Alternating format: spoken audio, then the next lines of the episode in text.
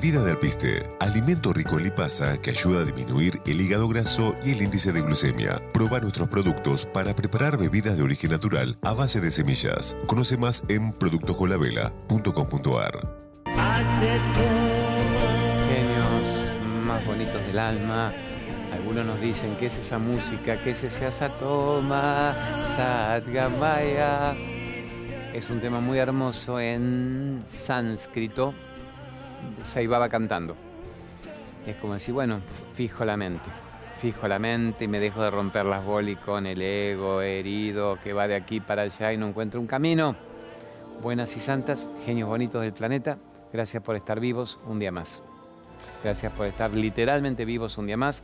Este es nuestro estudio hermoso de Hacete Cargo que compartimos con los chicos de la redacción del Minuto 1 en este momento. Por el fin de semana estoy prácticamente solo, quedó Marianito Fernández, mi amigo que publica las notas del Minuto 1, pero estamos con Juancito, con Lucho, con la cámara, gran, gran, gran, gran, gran director Palabras Mayores, que es Marcelo Pérez, gran, gran, gran productor, Palabras Mayores, que es Gerardito Folgueira, está Nicolás con los grafos, dos pibes de 20 años haciendo maravillas. Y estamos con ustedes. Si no estuvieran ustedes de ese lado, no estaríamos literalmente hablando de hacete cargo de tener una vida. ¿Qué es hacete cargo? ¿Qué es hacete cargo? ¿No te animás a ser libre de una vez por todas de la mirada social? ¿No te animás a ser feliz de una vez por todas? ¿Seguís queriendo culpar a alguien? culpar a alguien agazapado porque no me animo a ser yo, con las que me hacen, con las que no me hacen, con las que me tendrían que haber hecho y las que pudieron o no pudieron. Sigo en víctima quejosa, sigo en un actor pusilánime o aparece el protagonista de tu historia de amor. El protagonista es, che, yo pedí encarnar. Ah. No, no, no. es nada, se juega a los dados en el universo. Estamos vivos y estamos escuchando esto causalmente por algo. Juntos, acá, por algo. Con un universo de infinitas posibilidades atrás y estamos acá. ¿Por qué de todas las circunstancias que podríamos estar viviendo, interactuando, estamos ahora aquí? Ustedes ahí, yo acá comentándonos elementos para ser libres, para ser felices. Y alguien diría, ¿qué es ser feliz? No depender más de la mirada social, no depender más de lo que el otro me haga o no me haga para tener una vida. Solo dependo de mi nivel de conciencia, de mi frecuencia vibratoria elevada, de mi nivel de manejar energéticamente mi historia protagonista de mi historia, no actor secundario berreta de la película ajena. Eso sería el manejo de la energía vital, el manejo de hacerse cargo, de no ser un mendigo que depende de la autorización del mundo para tener una vida. Después seguro, pues Marcelo Pérez, antes que yo le pida a la fábrica la entrada en la Matrix, la salida de la Matrix. El nivel que separa la ignorancia del autoconocimiento. Y a eso tenemos que llegar. Una buena pregunta sería, ¿están alegres en este momento de su vida? Antes de hablar de Ananda, de dicha, estás en bienaventuranza, que sería una buena película, se me caen los lompas, sería una buena pregunta. ¿Estás en estado de dicha? ¿Cómo me doy cuenta? ¿Disfrutás mucho el planeta? ¿Respirás y amás y sentís que es una maravillosa aventura estar aquí? ¿Te gusta estar acá? Hay una sensación de control de la mente que no es perturbada por las circunstancias externas. Pero antes de llegar a esa ananda, a esa percepción de que algo habita en mí muy poderoso, que yo me estaba chispoteando creyendo que yo era algo muy chico y muy minusválido y manejadito por los demás, la primera pregunta sería, ¿están alegres en estos días? Desde que empezó el año, ¿estás alegre? ¿Haces que los demás estén alegres a tu lado? ¿Cómo te relacionas con los demás? ¿Te importan los demás? ¿Tratás de embellecer la vida de los otros? ¿O sos solamente un demandante que requiere nomás que todo el mundo esté a tu servicio, como súbditos en la pleitesía, y no te das cuenta de que el otro ya no es más el otro? El otro sos vos en ese cuerpo. El otro sos vos en ese cuerpo. Entonces ya no es que le hago al otro, ¿qué me hago a mí mismo cuando estoy con el otro? Me atrapó la Matrix. ¿Qué es la Matrix? Y la semana que viene me tengo que acordar y estar haciendo la remera de la Matrix. Eh, fabrica Marcelito Pérez. Eso, ahí está un concepto bravo, sí, pero viró a verde. En cromoterapia es el color de la sanación. Está generando los números, los archivos, los códigos. ¿Los códigos de qué? Con lo que la Matrix te tiene catalogado en estado de ignorancia, creyendo que vos sos lo que la Matrix te exige y sos nada más que un número. Sos una vibración en una maquinaria que no sabe quién es, pero que está viviendo una vida implantada, una vida ajena por un gran arquitecto, un arquitecto illuminati, illuminati, no luminoso.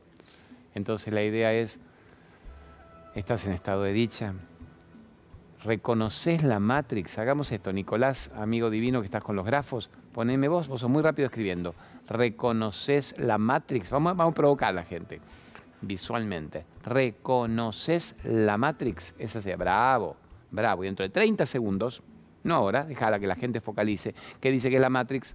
La pregunta es, ¿sabes salir de ella? ¿Sabes salir de la Matrix? Esa dentro de 30 segundos. ¿Cómo me salgo de la Matrix? Simplemente sabiendo quién soy. Lo que yo soy no puede ser matrixado, lo que yo no soy sí. ¿Y qué es lo que yo no soy? La necesidad de pertenecer a los grupos que el mundo te ha enchufado. La necesidad de definirte como perteneciente a tal grupo. ¿De qué grupo es usted? Yo dije, ¿de qué religión sos vos? Me dije, yo soy tal, tal, tal y tal. Eso es la Matrix. ¿Por qué? ¿Por qué? ¿No querés que yo sea religioso? Sí, religioso, religare del latín. Uno, me uno a toda la vida, me uno, me sumo. No me separo, no me divido, no me considero superior a los de una religión diferente. Somos todos uno, somos moléculas de la misma percepción. Vos sabés los millones que se han matado en la historia de la humanidad en nombre de la religión y en nombre de Dios. Los millones que se han matado cíclicamente en cada instante del mundo hasta hoy en nombre del amor de Dios. Si Dios es amor. Ahí está, estamos volviendo un poco de verdad dentro de la Matrix.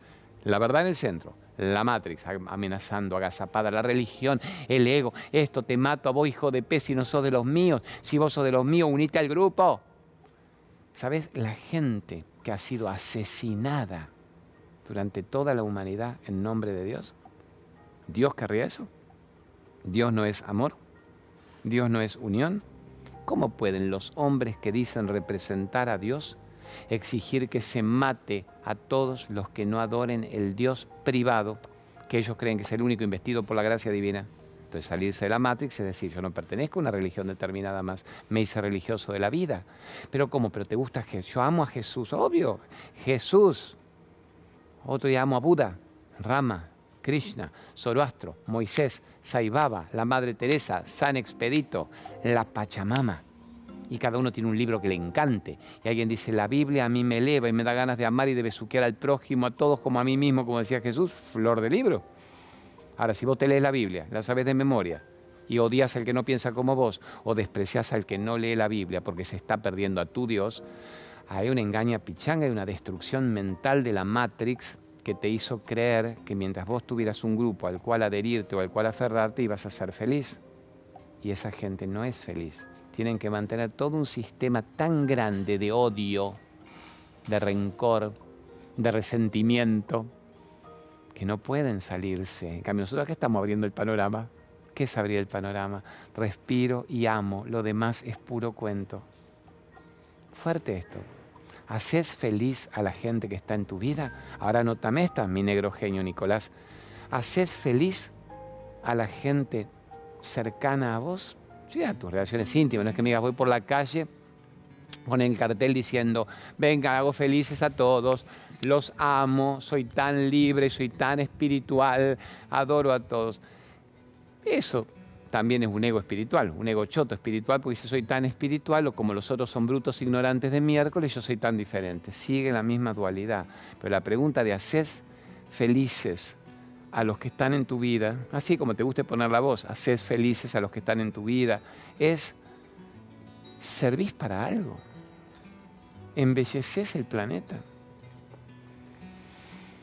Embelleces el planeta tu vida es útil, bravo, hacer feliz a la gente cercana a vos, tu vida es útil a la existencia. ¿En qué contribuís para que el planeta nos dure? Si en este momento vos te fueras, tus seres queridos, amén decir cómo lloro y lo quiero, verían que genuinamente has hecho algo para que la existencia se embellezca. dejas una estela de inspiración para que los demás también crean en ellos mismos. Fuerte esto. ¿Embelleces la vida de los demás? Sigamos con preguntas bien putarracas, con preguntas muy interesantes. ¿Crees en vos mismo? Anotame esa, Nicola. ¿Crees en vos mismo? Y yo te diría, ¿cómo me doy cuenta? ¿Sentís que te mereces lo mejor? ¿O pedís permiso a otros para tener una vida? ¿Pedís permiso a otros para tener una vida? ¿No sos libre? ¿No sos libre? No por dijimos por la asamblea del año 13 que abolió la esclavitud como la escuela. ¿Te sentís libre? ¿Te sentís capaz de hacer lo que quieras hacer? ¿Sentís que no tenés que pedir permiso a alguien para tener tu vida? ¿O pedís permiso para tener una vida? ¿Le pedís permiso a tu marido, a tu esposa, a tu mamá, a tu hijo para tener una vida? ¿Le pedís permiso al barrio? ¿Le pedís permiso al político de turno? ¿Le pedís permiso al televisor para tener una vida, porque vivo hipnotizada viendo en el televisor las vidas ajenas. Vivo vidas ajenas, no sé quién soy, no tengo vida propia, veo vidas ajenas. O sea, no crees en vos mismo, pero puedes opinar sobre la vida de otros. ¿Opinás sobre la vida de otros? ¿No resolves tu vida? Fuerte esto, crees en vos mismo, sería Tranquilo, tomate Nicolás que yo empiezo ya a desarrollar las preguntas. ¿Opinás sobre vidas ajenas sin resolver la tuya propia? A ver, mi negro genio, cómo te manda ese texto en dos líneas seguramente. ¿Opinás sobre vidas ajenas sin resolver la tuya propia? Sería muy fuerte eso, muy fuerte, muy fuerte. Se me cae acá el, el micrófono, la cucaracha. ¿Opinás sobre vidas ajenas o puedes resolver la tuya propia? Qué bien la hiciste rápido, muy bien escrita rápido. Esa es la gran pregunta que te hacemos. Ahí te la hacemos, el ser y el ego. ¿Qué significa el ser y el ego? El protagonista, el personaje, el que resuelve, el que obedece, el que es real y el que se cree real. ¿Cuál sos vos? Y yo podría hablar al medio. Somos una interacción, está bien, entre el real y el personaje. El personaje no sabe quién es, repite qué es lo que le dijeron. Yo soy Claudio, periodista, escritor, yo gané Odol, soy católico, apostólico romano, soy judío, soy ateo, soy budista, soy de la escuela evangélica del Chuchi. Yo, mi libro sagrado es este, y los que no leen este libro arderán en el infierno. Y soy de Boca, soy de River, soy de esto, soy de otro, soy de Macri, soy de Cristina, no, menos mal que vino Alberto, no, no creo en nadie. El ego, el personaje opina todo el tiempo, lo que le han implantado. Opina, es muy funcional a la Matrix. En cambio, el ser sabe la verdad y dice, Qué loco el personaje, me quiere chupar la energía, menos mal que yo sé quién soy. Pero cómo me tienta este otro cretino, ¿eh? Me tienta, me tienta, me tienta. ¿Y qué hago? Disfruto, sé la verdad y que sea lo que tenga que ser en el instante adecuado. Eso es fuerte, ¿o no, amores? Venga que caminamos un rato. Está tan linda la toma, tan hermosa la toma. ¿Opinas sobre vidas ajenas sin resolver la tuya propia? Otra pregunta provocadora sería, ¿sabes estar aquí ahora? ¿Sabes? Porque está bien, ¿estás, ¿estás aquí ahora? ¿Estás aquí ahora? Esa es la pregunta. Y vos me dirías, y obvio, ¿dónde estoy? Pelotudo, te estoy viendo, gracias a Dios. ¿Estás con tu mente y tu foco y tu concentración aquí ahora? O mientras estás sentado aparentemente viendo el programa, estás planeando lo que tenés que hacer y te estás acordando de cosas. ¿Verdad lo que dijo? Pues yo me acuerdo de que a mí me hicieron. Pero es verdad lo que dice, pues yo después ya no quiero más esto. ¿Estás aquí ahora? Estás presente. Presente, señorita. Estás presente no físicamente como en la toma de la escuela. Estás presente con toda tu conciencia y tu intención, sabiendo que este momento es maravilloso. Es un momento maravilloso. Es un momento maravilloso. Es un momento glorioso. Me hago cargo de este momento. Me hago cargo de mi conciencia. Me hago cargo de saber quién soy. ¿Qué hago entonces cuando viene la depresión? Anotate ahora, Nico. ¿Qué hago con la depresión? ¿Qué hago con la depresión? Que es la gran pregunta que todos ustedes me mandan todo el tiempo. Encaminemos un ratito. ¿Qué hago con la depresión? ¿Qué es la depresión? Mi fuga del momento. Me quiero fugar todo el tiempo a lo que pasó, a lo que va a pasar. No quiero que vuelva a lo que pasó. Fui tan infeliz con lo que pasó yo. Fui muy infeliz. Entonces yo no quiero que eso vuelva. Yo no quiero eso. Yo, no, yo, creo que va a venir eso, que va a volver eso. Estoy recordando, estoy suponiendo. Yo no quiero eso. Me gusta la toma, que se vea todo el genuino. Decorate, Juancito. Vení, Juan, saludate, dale un beso a tus amorcitos acá.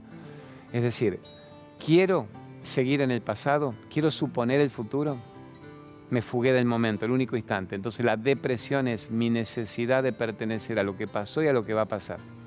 ¿Qué hago cuando me siento infeliz? Supongamos, hagamos un ejercicio muy tibetano, muy ecartoliano, muy krishnamurtiano, muy joe dispensiano, que son los distintos, a ver, difusores que en momentos contemporáneos, que en momentos contemporáneos nos están diciendo cómo salir de la infelicidad. Y ahora después prepárense que cuando mi amigo el Marcelo Pérez me dice, anda para el decorado, que viene Krishnamurti, prepárense. Pero antes de llegar a Krishnamurti, dame esta explicación, Marcia, y jodemos y fargamos con tus tomas extraordinarias. Cuando viene la, depresión, cuando viene la tristeza, cuando viene la sensación de infelicidad, la sensación de que todo está en mi contra y de que está muy mal todo y de que me siento muy mal, ¿qué hago? ¿Qué dirían los genios que hagas? Aceptarlo totalmente aceptalo. ¿Qué es aceptarlo? A ver, me siento para esto y puedo ser un gran Krishnamurti. ¿Qué es aceptarlo? Eh, soy infeliz en este momento. Soy muy infeliz. No, importa si es porque no vino, no me llama, me pica el culo, eh, no tengo guita. Hoy las historias de toda la gente que en Buenos Aires me paró eran muy infelices. Las historias muy tristoñas. Te quieren, yo te adoro, Domínguez, me haces bien, me bajas los decibeles, me calmas la mente, con vos focalizo un rato, pues me voy a la mierda rápido todos muy infelices. Básicamente la laguita, los puede la parte económica brutal, más las separaciones familiares de turno, más alguna enfermedad en la familia o en su propio cuerpo. Entonces, ¿qué dirían los tibetanos? ¿Qué diría de Cartol, el poder de la hora? Estoy muy infeliz. Y está bien, está perfecto que seas infeliz. Sé infeliz. ¿Son una ironía? ¿Me está diciendo una ironía? ¿Bolas? No. Reconocer estado de infelicidad, a ver, infelicidad de la mente, o sea, no pasan cosas que yo esperaba que sucedieran. Reconozco mi infelicidad mental y la acepto. Acepto que soy infeliz. Acepto que soy infeliz. Acepto que soy infeliz. Está bien, ya entendí. ¿Sos infeliz? Soy infeliz. ¿A dónde me querés llevar con esto? En el momento en que se produce una aceptación de la sensación, no tiene poder la infelicidad para seguir retobada, machacando, recriminando, odiando, enojada, fortaleciéndose, recordándote todo el tiempo lo infeliz que sos. Sí, ya lo sé. Sos muy infeliz, ya lo sé. Sos muy infeliz vos, ¿eh? Ya lo, ¿No me entendiste? Te dije que ya lo sé. ¿Y qué? Todo aquello que no se refuerza, aquello que no se resiste, aquello que no se apuntala, por ley de física cuántica, termina debilitándose hasta desvanecerse. Y va a volver a machacar en tu mente diciendo, pero ¿no te acordás que estás muy deprimido? Y en un punto vas a decir, no, me había olvidado lo que era la depresión. Porque en este instante soy esto y todo está perfecto en mi mundo en este instante. Porque solo en este instante no espero nada de todo eso que me hacía tan infeliz. O sea, la aceptación tácita de que soy infeliz debilita la sensación de infelicidad. Me va muy mal con todo. Me va muy mal con todo. Sí, me va muy mal con todo. Me va muy mal con todo. Sí. Me va muy mal con. Me va muy mal. Ah. Y vos me vas a decir, ¿qué hago ahora? Por eso los tibetanos genios decían, siempre estate de acuerdo con el otro. No lo pelees. Vos le das elementos para que crea en sí mismo. No quiere aceptarlo. Te dice, che, esto es horrible, esto explota todo. Vamos toda la mierda, termina la Argentina. ¿Te parece? Sí, sí. Wow, sí, tenés razón. No tiene cómo seguir. ¿Viste? Pues se va la mierda Argentina, ¿eh? Sí. Sí, sí. Estoy muy mal esto todo. O sea, ¿con quién sigue? Cuando ve que no hay un eco, no hay un quórum, se empieza a debilitar el argumento con el que él se mantiene vivo. Obviamente una persona ignorante que no capta esto sale a seguir buscando otros más hechos pelota, como dice, viste todo mal, no, hijo puta, todo mal, no, mira, todo mal, mierda, explotan todos. Mueren 30 años antes, de paso explota el país también porque el inconsciente colectivo lo tumba. Pero aquel que no se engancha con el juego de la depresión crónica expresada todo el tiempo para que siga creciendo, la sigo regando, la sigo regando, mi actitud riega la depresión, aquel empieza a debilitarla, a reconocerse, estoy infeliz, ¿por qué? ¿Por qué estoy infeliz? ¿Quién está infeliz? Yo estoy infeliz. ¿Quién sos vos? Claudio. ¿Por qué no vino mi, mi esposa, no me llamó mi marido? ¿Por qué mamá no me quiere? ¿Por qué mi hijo no apareció? ¿Vos sos el actor de reparto de ellos? Yo soy lo que el gobierno haya hecho de mí. Qué pena, nos pasamos todo el año explicando que tenías que gobernar vos tu vida para no depender de lo que un gobierno te haga. Pero ¿cómo? O sea, que yo no soy mi gobierno. No, el gobierno puede hacer estragos o elevar la moral de la gente. Sería muy triste que toda tu vida vos fueras el actor de reparto de todos los gobiernos con los cuales vas a vivir, bajo su yugo, bajo su cargo. O sea, yo no soy lo que hicieron de mí, no, sos lo que vos hagas de vos en este momento. ¿Y dónde encuentro esos recursos para salir de la depresión? Solo en este instante, solo en este instante, solo en este instante. El ser fabrica los personajes. El personaje depresivo es eso, es un personaje. El ser podría en este momento fabricar un personaje adorable, luminoso, creativo. ¿Por qué no jugás al cambio de polaridad? ¿Qué es lo que sabes hacer? ¿Qué te animas a hacer esta noche antes de dormir? ¿Qué parte tuya no estás explorando? Poneme eso. ¿Qué parte tuya no estás explorando, Nicolás? Y después ya empezamos con todas las charlas, los sponsors, todo que no quiero joder a nadie. ¿Qué parte tuya no estás explorando?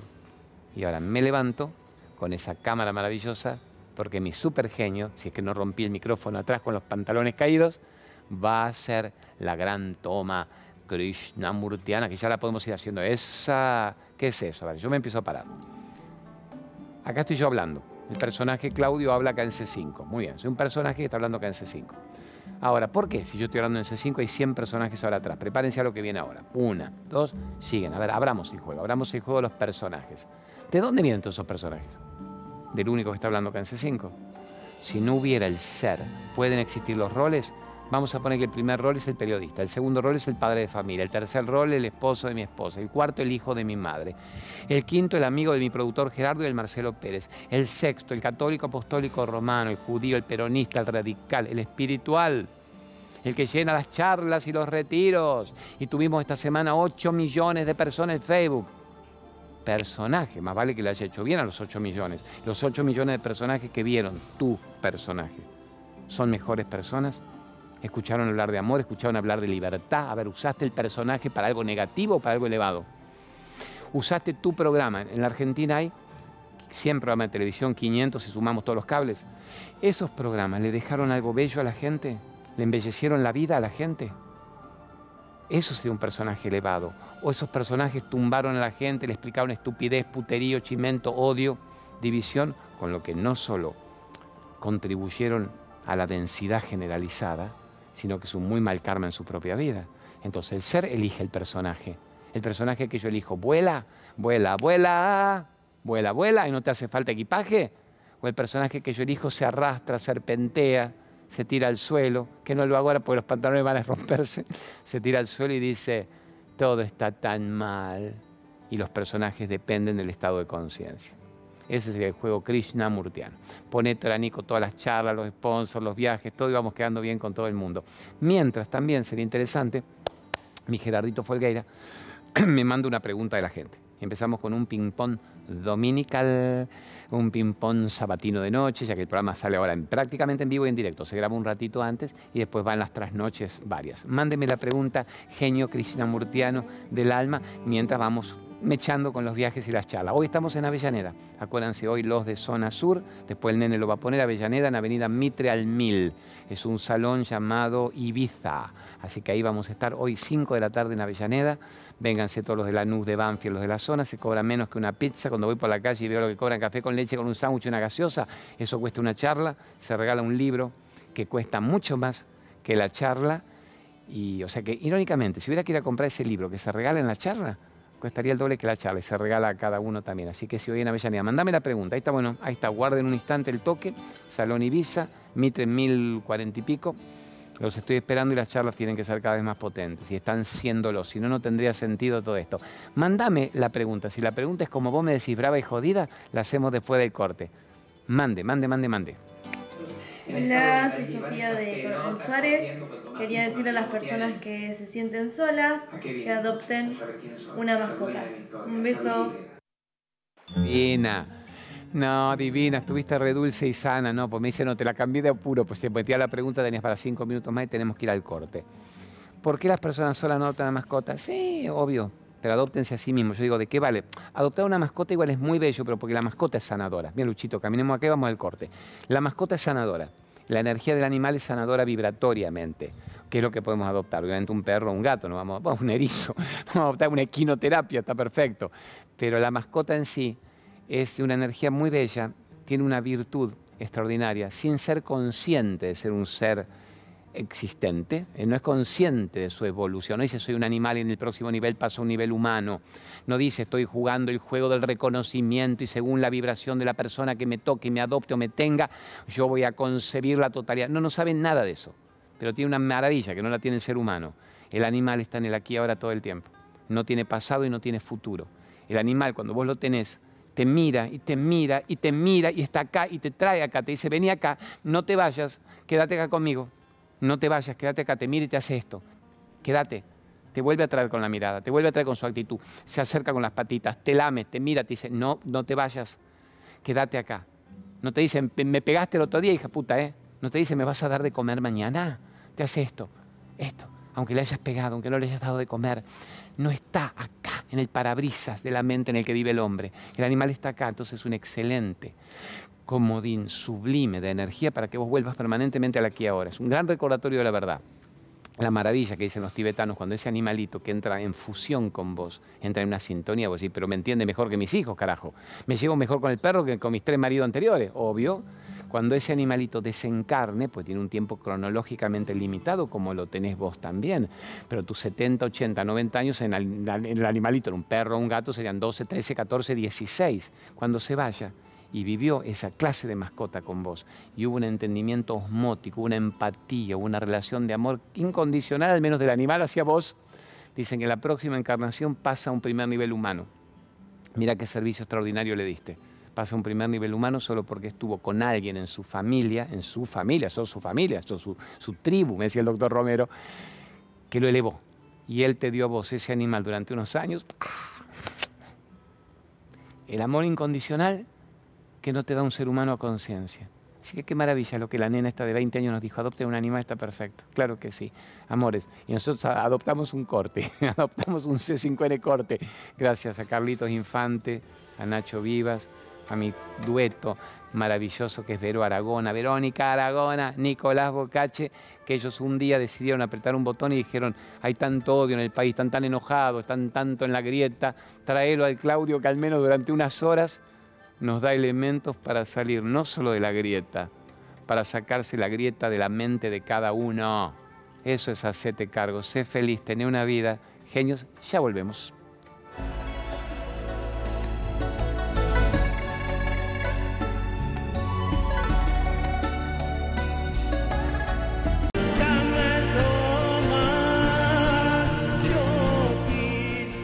Gracias, genio.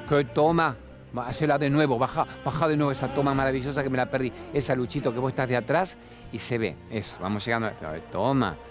Scorsese, Noah Baumbach, Greta Gerwig, el Bong Joon-ho, el coreano que se va a ganar todos los premios con Parásitos. Ahora en la entrega de los Oscars. ¿Quién sos? Tarantino. Marcelo Tarantino Pérez. Qué linda toma, por Dios. Yo que me vine acá a descansar un rato mientras esperamos el corte y ya volvimos del corte con esa toma sorprendente. ¿Querés, ¿Para qué me senté acá? Vos querés un par de avisos. Mm, me tengo que levantar para el par de avisos. Estaba tan lindo estar acá. Mandame una pregunta que te prometo que te los mando todos los avisos, todos juntos, te lo prometo. Mandame una preguntita, mandame una pregunta linda. Super Gerardito. Mande. Hola Claudio, me llamo Ariel y bueno, mira, te quería contar, que yo tengo un problema con el manejo de la ira eh, a través de cuando no tengo cigarros o por el vino, el alcohol. Quería saber cómo, si hay algún tratamiento o cómo podía ser. Soy de Trasradio. Gracias, corazón. A ver, te mereces de nuevo que cuente algo, pero mucho más rápidamente de lo que hace un mes en un programa hablé sobre las adicciones. Porque además no tenés por qué haberlo escuchado, y... pero de todos modos podrías seguirme. Mira, vas al canal de YouTube, que es Claudio María Domínguez TV, Claudio María Domínguez TV Y ahí tenés los viejos programas, viejos programas, un mes hablamos de las adicciones, una historia muy conmovedora. Seguimos ahí. Y el control de la ira, bienvenido al club de los iracundos, los ex iracundos. Sí, a ver, Cielito, la idea es, claro, frenar la agresión y la locura. Porque una vez que uno hizo el desmán, que salió el veneno, salió la lengua viverina, salió el fuego, el otro acusa el golpe. Y después, por más que vos pidas perdón, hemos dañado el campo energético áurico del otro. Lo que daña el tuyo multiplicado, pues todo vuelve hecho un boomerang. Entonces se requiere el control de la mente. El único momento en que yo puedo frenar la ira es en el instante. Acuérdate lo que empezamos charlando hoy. En el instante, me encanta, qué buena esa toma. En el instante es el único momento en que yo puedo frenar la ira. Todo lo puedo manejar en el instante. Acá no puedo modificar nada, acá no puedo modificar nada. ¿Se entiende? Pasado, futuro. Está muy bien. Una toma, pasado. El instante centro, futuro. Está perfecto.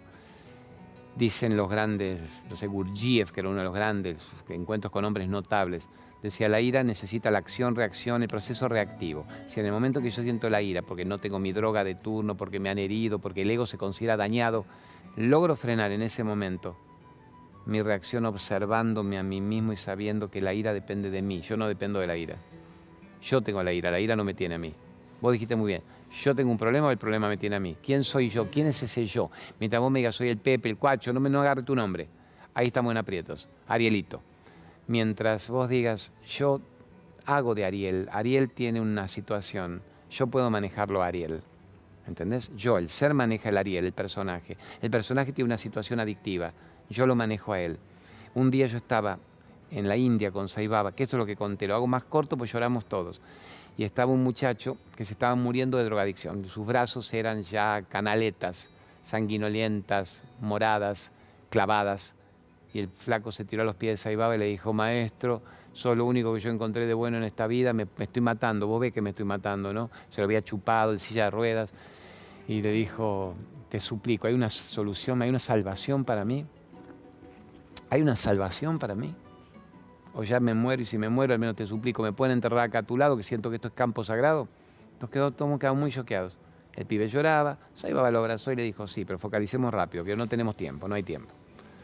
Cuando ahora vos te vayas a drogar de nuevo, y seguramente te vas a drogar de nuevo esta noche, cuando te lleven de acá del templo tan contento, cantando los mantras, bailando, te vas a drogar de nuevo. ¿Qué tenés que hacer entonces? Capta bien lo que te explico. Dice, cáptenlo todos ustedes para las adicciones que tengan, nos enganchó a todos y capten ahora todos ustedes para las adicciones que tengan. Que la pregunta por algo de Ariel es muy causal y muy disparadora. Dijo, cuando esta noche te vayas a drogar, tenés que observar dos situaciones. Primero, observa tu cuerpo mientras se droga, pero sentite separado de él. No te identifiques con mi cuerpo drogándose. Mi cuerpo se droga, yo no. El cuerpo está en una situación de adicción, yo no, yo la observo. Observala. Acuérdate siempre esto, el cuerpo solo no se puede drogar, el cuerpo solo no se suicida, necesita la autorización mental. Si el ser no autoriza al personaje, el personaje se va debilitando como cuando empezó el programa. Estoy muy infeliz yo, sí. Mm. Estoy muy depresivo yo. Mm. Te la paso tan mal yo en la vida, ¿eh? Mierda, todo, mierda toda la vida, ¿no? Se debilita. Si en el momento en que te venga la necesidad adictiva y tus manos van a ir a la droga, y yo decía, ¿cómo lo pondrán? Como veo en las películas, le pondrán una cuchara, le prenderá fuego, inoculará, inyectará ese momento, cuando te suceda, lo observas en cámara lenta, no te sentís identificado en él. Es una escena como si fuera un documental en la pantalla. Solo permitís que tu cuerpo, si tiene ínfula y energía, lo haga, pero vos lo observás sin sentirte parte necesaria del evento. Observalo como una escena neutra en la pantalla de tu mente y permití que la situación suceda seguilo en cámara lenta, no te identifiques. Si logramos hacer eso, en dos o tres veces más vas a dejar de drogarte. Esperemos que tu cuerpo aguante. Y lo segundo es, dice, vos no crees en vos mismo, obviamente tu estima es tan baja, es tan baja tu autoestima. Te han dicho tantas cosas horribles de chico y has vivido tanto abuso psicológico que no podés en este momento manejar el foco, el control de la mente. Entonces te hago una pregunta, ¿en quién crees? ¿Qué ser espiritual te moviliza? ¿Qué idea de Dios tenés? ¿De qué religión sos? Dijo, no, ninguna, maestro. Dice, yo creo en vos. Vos sos el mejor que yo he leído y me vine hasta la India muriéndome para verte. Dice, muy bien, entregámelo a mí. La idea es entregarle a la idea de un Dios que vos tengas. ¿Qué ser espiritual maneja tu vida? Ahí yo diría Jesús, la Virgencita, tal, Buda, el rostro de tu Hijo es Dios. ¿Se entiende? Tu hijo es Dios. Querés vivir por tu hijo, para tu hijo, para inspirarlo, querés morirte drogadicto ante los ojos de tu hijo. Eso para todos nosotros. ¿Querés dejar una estela de algo iluminado en el planeta o querés ser otro hecho pelota más que se murió sin haber vivido? ¿Fuerte o no? Entonces le dijo, si logras observar el momento y entregarle la idea de Dios, los tibetanos dicen, entregar a la alta jerarquía espiritual el momento, entregar la situación a la alta jerarquía espiritual. Dice, algo puede producirse extraordinario, algo puede producirse extraordinario. El chico quedó llorando, choqueado, Saibaba lo abrazó mucho y todos quedamos profundamente conmovidos, profundamente conmovidos. Y así fue, así pasó. Y yo conté que un año después volví a la India. Yo siempre me acordaba de ese muchacho, me acuerdo que le decía a todos los del grupo, ¿qué habrá sido de la vida de él? ¿Se habrá muerto? ¿Se habrá drogado dos, tres veces más? ¿Lo habrán salvado? ¿Se habrá rehabilitado? ¿Se dedicará al servicio? ¿Se habrá muerto dolorosamente? Saibaba no puede equivocarse. El chico lo habrá podido captar y vivir. Y yo estaba caminando un año después por el ashram, filmando, filmábamos testimonios de gente extraordinaria que había salvado su vida. Y en un momento pasa un gordito al lado mío, me saluda muy simpático me hace, hello, Argentina, me muestra el pañuelo que teníamos de Argentina. Sigo, hello, ah. sigo caminando. Dije, me saludó porque habrá sido exótico ver nuestra bandera. Cuando doy tres o cuatro pasos más, me freno de golpe y digo, ¡Ah! me doy vuelta. Estaba el gordito mirándome. Y le digo, ¿vos sos? Me dice, vos sos. Digo, pero estás bárbaro. Te salvaste. Obvio. Siempre me acordé de vos. No sabía si estarías vivo. Me dice, estoy vivo, estoy muy bien, me quedé a vivir acá, ayudo a grupos de rehabilitación que han venido con la misma historia con la que yo llegué acá. Y le dije, contame cómo fue la mano. Es como él dijo, te drogaste dos o tres veces más y lo superaste. Dice, no, la primera vez ya no llegué a drogarme. Yo no era mi cuerpo, yo tenía un cuerpo, yo manejaba mi decisión. Mi cuerpo solo no me manejaba y mi cuerpo solo no levantaba una aguja y se la clavaba. Yo le decía que no, que yo no me identificaba con la necesidad de clavarme una aguja y morirme esa noche. Quise vivir. Y lo entregué obviamente a él. Le dije, Suami, mi ego ha sido infeliz hasta ahora inoperante. Te pido por favor que te ocupes de esto. Le dije, ¿cuándo estuviste bien? Dice, a los tres meses ya era otro y me pusieron a dirigir los grupos de rehabilitación de adictos, dando yo mi inspiración de cómo una técnica tan simple de percibir la verdad interna podía resolverse. Así que mira qué fuerte para la pregunta de la adicción. Y te voy a contar una más para la cual puedo pararme ahora y vamos a hacer los avisos que le prometí a mi amigo el Gerardito, que es la siguiente. Ese mismo día, apa, se voló todo, voló todo el micrófono, pero espero que no se rompa. Me lo quedo en la mano mientras. Ese mismo día me lo quedo en la mano o me lo meto en el bolsillo del culito. A ver, ahí está, ahí quedó bien. Ah, emotivo esto de la adicción, eso que lo conté más neutro. esa misma noche, esa misma tarde, no, estoy bien, Juancito. Mientras se escuche perfecto, ¿me escuchen bien? Se había salido el micrófono. Estaban todos los enfermos, pero enfermos, enfermos físicamente. Gente que estaba muy mal, moribunda, y la habían puesto en un primer, un primer, la primera fila de un templo extraordinariamente multitudinario. Se llamaba el satsang, la reunión del maestro con sus seguidores.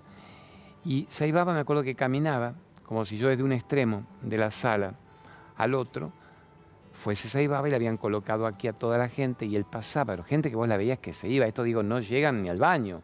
Los veías moribundos, los veías debilitados, los veías anhelantes, los veías desesperados, los veías en aprietos totales físicos, corporales, mundanos. Y él le decía a cada uno una frase. Se acercaba, lo abrazaba, cada uno una frase al oído, le tocaba el tercer ojo, acariciaba, le hablaba. Yo veía que algunos ni escuchaban, solo querían percibir su presencia. Otros escuchaban atentos y le decían que sí. Otros no tenían ni fuerza para mover la cabeza y a cada uno le decía algo. Y yo estaba acá en este extremo, ya me quedo después para los sponsors, estaba acá en este extremo y filmaba todo. Yo filmaba todo y lloraba. No podía creer tanto dolor, tanto sufrimiento tanta ignorancia, tanta destrucción del cuerpo.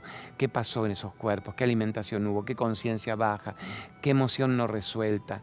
¿Qué rencor? ¿Qué odio? ¿Y qué problema genético? Me quemo ciencia y espiritualidad para que llegaran a ese estado de decrepitud física en distintas edades, no a los 108, como los nombres del Señor en la India. Y yo filmaba y lloraba. Y cuando termino de filmar, Seibaba me mira y me dice, sos un emocional que no maneja todavía la comprensión kármica de cada uno. Cada uno está donde tiene que estar porque buscó estar de ese modo para ver qué hacía de su vida. Y entonces yo seguía llorando y dije, está bien, perfecto, gracias. Digo, usted los va a sanar a todos, ¿verdad? Ahora usted los va a sanar. ¿Los va a sanar? Me miró y me dijo, no, no los voy a sanar. yo dije, entonces usted que los engaña, los ilusiona, creo que no le dije engaña, pero estaba muy desesperado y usted los ilusiona. Le dice algo para que crean que usted los va a sanar. Dice, no, querido, les acabo de tomar el 50% de su karma, compadecete de mí. Tomarle el 50% del karma a miles que no saben quiénes son en esta vida. Digo, ¿por qué no le tomo el 100% del karma? Porque no se puede, porque cada uno tiene que ser el dueño de su historia. ¿Qué significa tomar el 50% del karma? Les acabo de decir lo que ellos tienen que hacer claramente.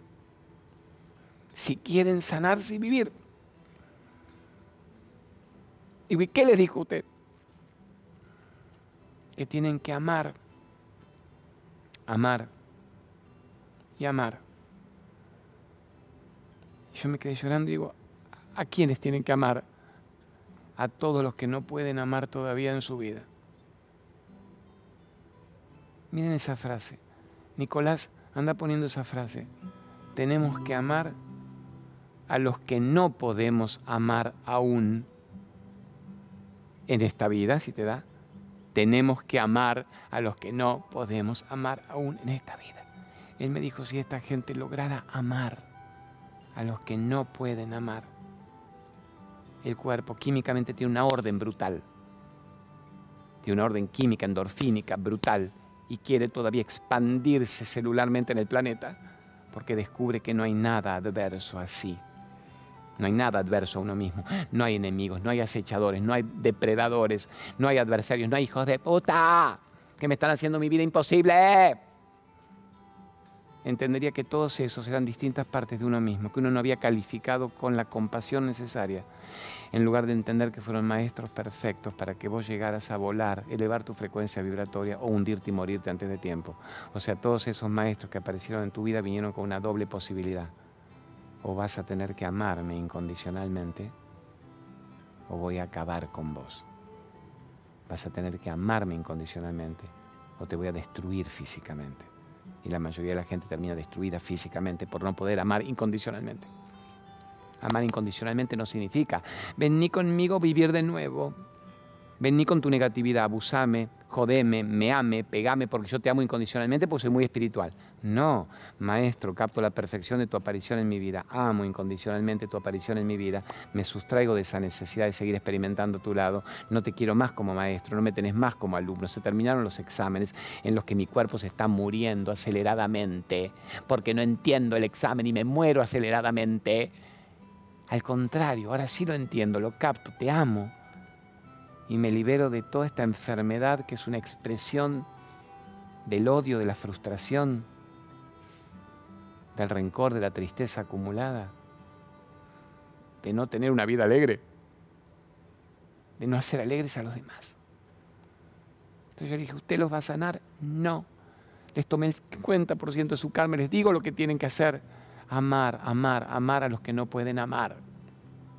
Yo quedé en estado de shock. Y le dije solamente, y ellos, Swami, Swami maestro, ¿lo van a lograr? ¿Lo van a poder hacer? ¿Y qué me dijo? ¿Qué me dijo Saiba? No, no lo van a poder hacer. Yo dije, ninguno. Alguno.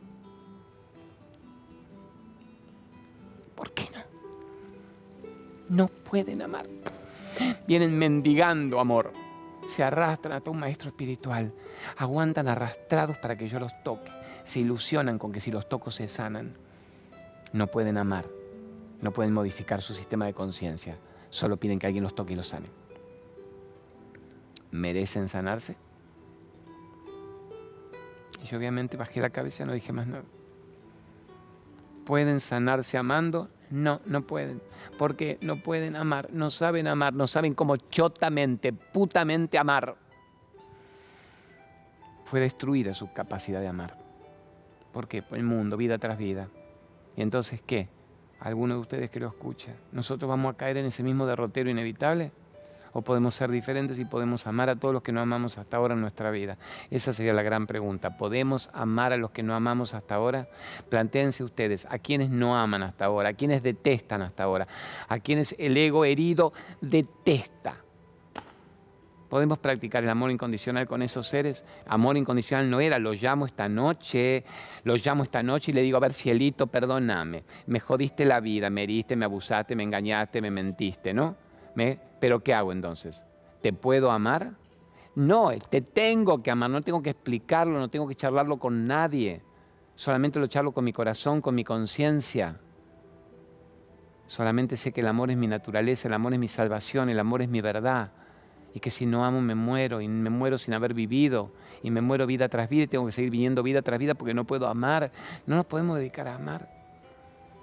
Y cuando te dijera, ¿a qué te dedicas? A amar. ¿Y a quiénes amas? ¿A tu hijo? No, eso me es tan obvio como el aire que respiro. Amo a los que me costaba amar hasta ahora y lo estoy logrando y se me va toda una mochila de sufrimiento brutal en mi vida. ¿Fuerte o no? Bueno, facheamos los anuncios. Pero fuerte o no todo eso, amores. Mira, Gerardo está llorando. Me dice, me hace llorar. No, boludo, pero vos ya sabés estas anécdotas. El tema es aplicarlas para siempre en tu vida. Me dice, con Marcelo Pérez hemos quedado choqueados. Pero, amor, bueno sería hasta ahora si hemos compartido todo esto, pero no necesariamente esta última anécdota. Bueno, vamos con Colabela. Colabela, culo bonito. ¿Qué es Colabela? Vamos. Colabela, una empresa argentina triunfadora en el mundo amores. A ver. Este, ya estamos ahí, genio. Vamos a mostrar estas imágenes. Dale. El brócoli deshidratado. Todo crudo estamos hablando, no nada cocido químico refinado. Las pepitas de Damasco, la vitamina B17, potencialmente anticancerígeno, maravilloso y el primero que logró que se reconozcan en la Argentina. Queso parmesano, esto me lo devoro. Todo esto que debería durar un mes, a mí me dura cinco sopas. y me lo devoro. Queso parmesano y están también en las hormas, maravillosas, ¿no? Pero yo con sésamo, con semillas, delicioso. El mijo, el mijo es la bebida más alcalinizante del cuerpo. El mijo es un cereal totalmente alcalino. Además dicen que es el único cereal que cuando se cuece la cocción no muere, es una maravilla. Bueno, después está el alpiste para los diabéticos, eh, a ver qué más, los quelatos para limpiar los minerales o minerales en sangre, fue el pionero en todo para celíacos. Así que viva Colabela, gran boom Colabela en el país. Vamos con Luisito Brager y cómo dejar de fumar en una sola sesión. Luis Brager. ¿Y cómo dejar de fumar en una sesión y recuperar tu vida? Lo viene el celular, saquen foto ahora. Por todos los que me preguntan todo el tiempo cómo dejo de fumar en una sola sesión con este buen tipo. Es brillante, es maravilloso. Saquen y mantén la mantén a Nico ahí. Saquen foto en una sola sesión. Y te ahorras no guita, obviamente te ahorras guita, te ahorras guita en remedios oncológicos, te ahorras vida. 20 años más mejor vividos. ¿Cuál más te pongo ahora? Pedime todos los avisos ya que hablé tanto y estuve fuerte. ¿Qué otro aviso querés? Greenway lo tengo acá. Vamos, Greenway, polen Greenway, quinoa Greenway. Mande. Polen reconvertido Greenway y quinoa Greenway. Los productos más efectivos. Jodo para salir del estado emocional fuerte que nos dejó recién la anécdota. El polen maravilloso con los aminoácidos esenciales, oligoelementos, minerales, vitaminas, la quinoa, todo libre de gluten, bebibles en blisters y en un blistercito tenés el requerimiento corporal del día. No es para que te confíes y vivas con un blister, yo vivo con uno o dos por día, mi madre 95 años, sino que lo complementes con la mejor dieta posible. Estamos genio, Lumenac, todos los grandes aparatos eléctricos del país le pertenecen a Lumenac. Lumenac la mayor empresa argentina de artefactos eléctricos para la empresa y el hogar. Salud. Viva Lumenac, Horacito, Juan Reisig, su gerente que nos quieren desde el alma. Y el último, pongamos terapia del alma. Terapia, del alma. La regresión de vidas pasadas con Marcela Gromalzin. Marcelita Gromalzin, regresión de vidas pasadas, ya dije siempre es para cortar los lazos que atan, cortar los miedos, las fobias, cortar las relaciones enfermas, que no se cierran en una sola sesión también, lo que es maravilloso. Bueno, quiero hacer algo ahora que no sabe eh, ni Gerardito ni Marcelo. Voy para la otra pantalla, tranquilo, vengan. pero Nicolás, vos que tenés 20 años, ah, escucha bien lo que te digo. Pues yo se lo había dejado anotado en el otro programa de Leandrito y ahora lo tengo a Nico, que es un capo. Anotate, pone Game, juego, game, changers, cambiadores del juego. Vos poneme así, game changers, game changers, cambiadores del juego. Pero al lado de game changers, poneme cambio radical. ¿Qué es game changers? Raya, cambio radical. El título de un documental extraordinario que hoy no importa, la semana que viene, si está en YouTube lo pones, pero la semana que viene lo vamos a estar poniendo y mostrándoles de un minuto, dos minutos, tres minutos, mientras yo recomiendo a cada programa alguna película brutal. En Netflix, yo bendigo Netflix, bendigo Netflix. Pero decir porque te paga Netflix. No, creo que Chicas Pochocleras tiene un acuerdo hermoso para entrevistar sus figuras. No puedo creer que una plataforma que llega a 200 millones de hogares esté poniendo los documentales o películas, ponle peli, peli o documental, docu, para que se sepa de qué trata Game Chain, que no es un producto, no es algo para comer, ponele a ver como vos quieras, Nico, que tengan este tipo de películas que están desafiando a nivel masivo, multimasivo, a las grandes corporaciones. Entonces, todo lo que para mí, en mi idea de justicia social, de libertad, de vuelo del hombre, desafía a las corporaciones, que es gente que simplemente invierte dinero y necesita recuperar mucho dinero, no importa quiénes mato, qué epidemia creo, qué pandemia creo, qué industria farmacéutica hago. O sea, no importa, bravo. Mira, Schwarzenegger está, pero vamos a explicar por qué. Ven, yo me corro, vamos a poner que se luzca la película.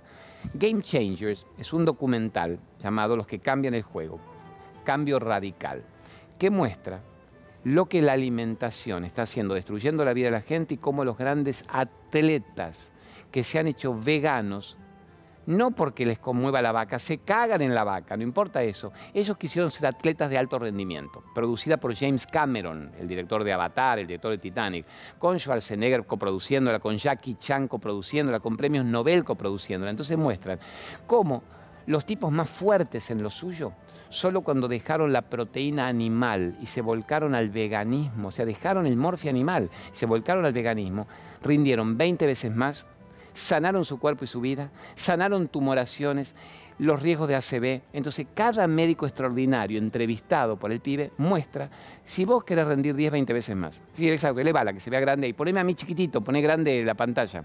Venga, vos, eso, abrime, abrime, abrime, abrime, que yo quede chiquitito, eso, que quede ahí el fondo. Es una película tan extraordinaria pero ni siquiera espiritual, como decimos, no es quiero que el espíritu me eleve mientras yo bendigo la vida del bicho, nada de eso.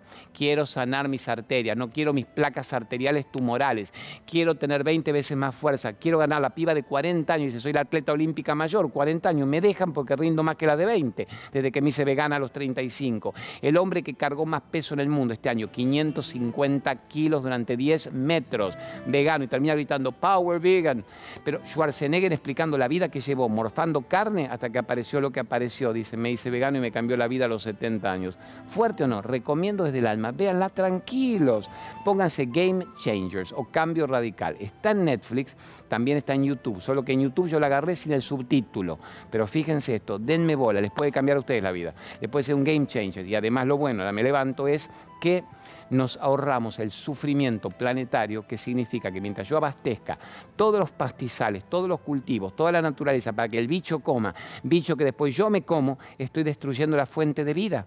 Ese es el problema, no era me como la vaca o no. Si como el animal, la proteína animal te va disminuyendo tu vida. Y explican claramente por qué el hombre no está diseñado para ser carnívoro. No, te lo explica perfecto. Carnívoro, intestino, sudoración no eran del carnívoro, es del frugívoro, el chimpancé, el gorila, el elefante, el rinoceronte, todos frugívoros. Entonces, ¿por qué te han engañado tanto? Si vas a lo crudívoro, puede modificar tu vida, pero te va a dar 100 veces más de fuerza y de posibilidades de tener una vida plena, energética y 20 30, 40 años más.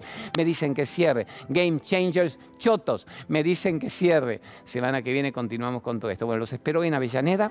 Ah, poneme la última, Nico. Avellaneda hoy. Avenida Mitre.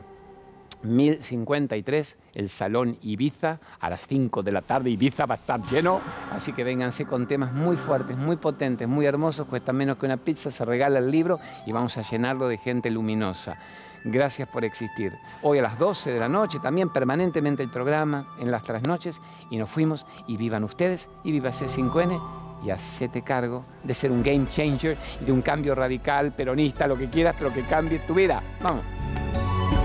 Bebida de alpiste. Alimento rico en lipasa que ayuda a disminuir el hígado graso y el índice de glucemia. Proba nuestros productos para preparar bebidas de origen natural a base de semillas. Conoce más en productoscolavela.com.ar. this